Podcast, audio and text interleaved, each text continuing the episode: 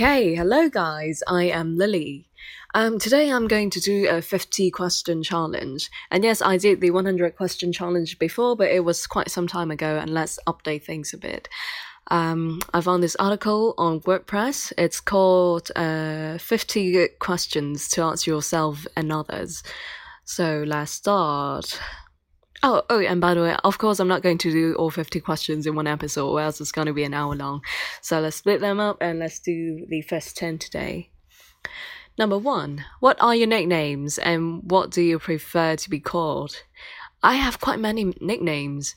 Um, my friends in school call me Lily, just Lily. Um, then my sister called me Ling because she was so in love with Japanese culture, and you know the Japanese they sometimes short names. They have short names like Lin or Kin or stuff. So she kind of put my name Lily into Ling.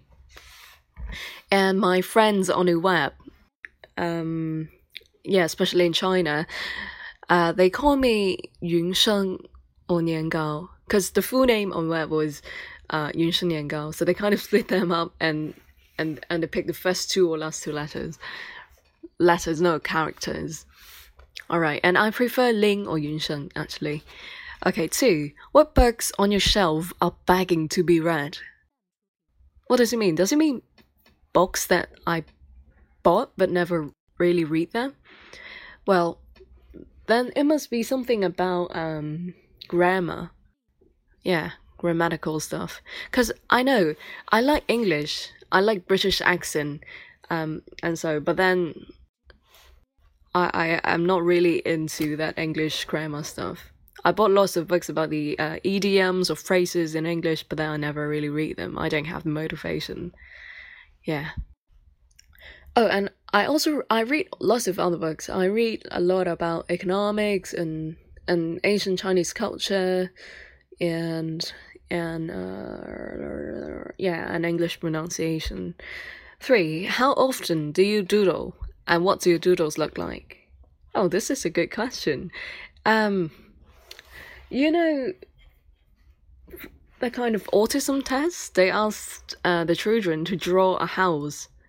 Well, I don't know if this is a real test or not, but those you could find on the web says if you want to test whether a children is autistic or not, you just ask them to draw a house, and and depending on how the house look like, you, yeah, you kind of then you know whether they are uh, they have autism or not.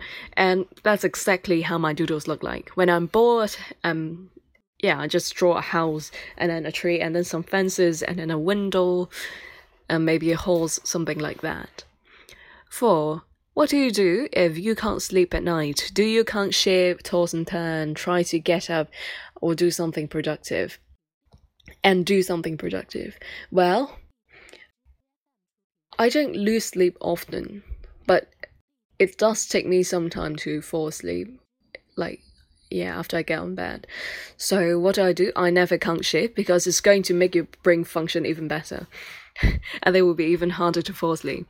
And I don't get up too because yeah, it's just the same logic. If you do something productive, for example, you write a write an article or you do homework, it's just going to make you even more awake. So what's the point of it? So when I lose sleep, um, I just kind of stay stay there and look at the ceilings and windows and try to think, oh, fall asleep, please, fall asleep, fall asleep.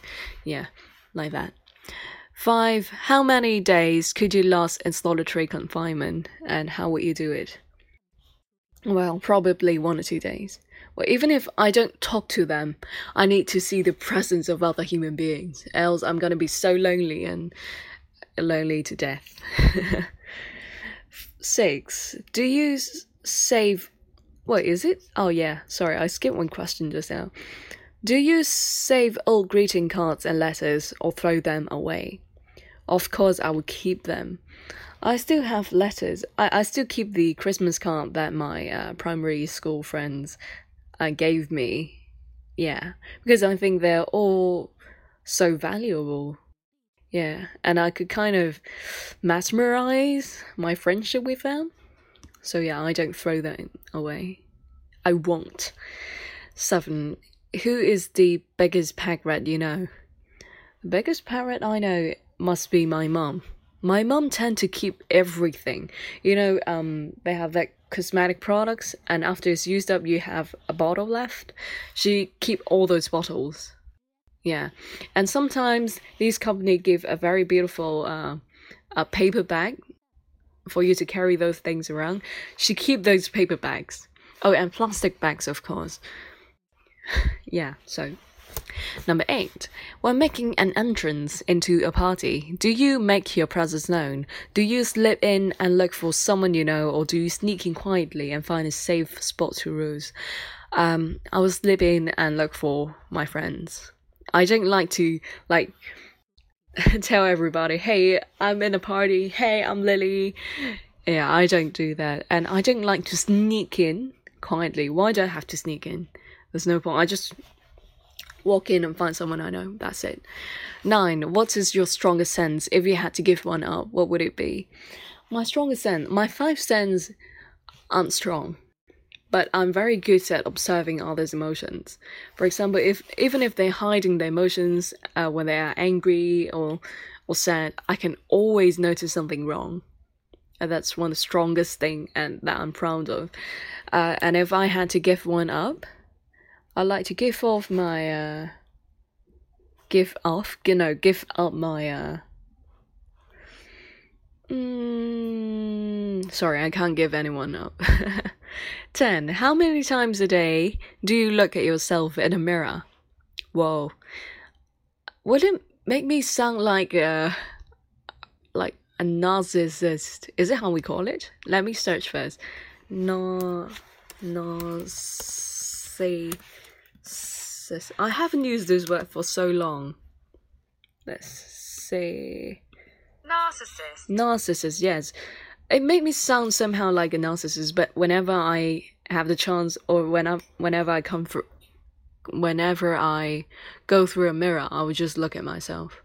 I can't help to do it, but well, I don't think I am very good looking, but certainly I don't think I'm bad looking either.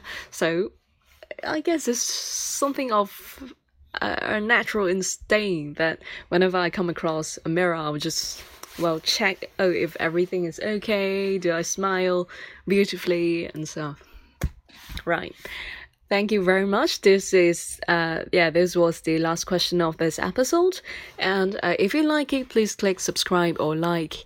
And we'll do the 10, uh, we'll do the 11 to 20 next time. Thank you very much. I am Lily. Oh, and have a good day.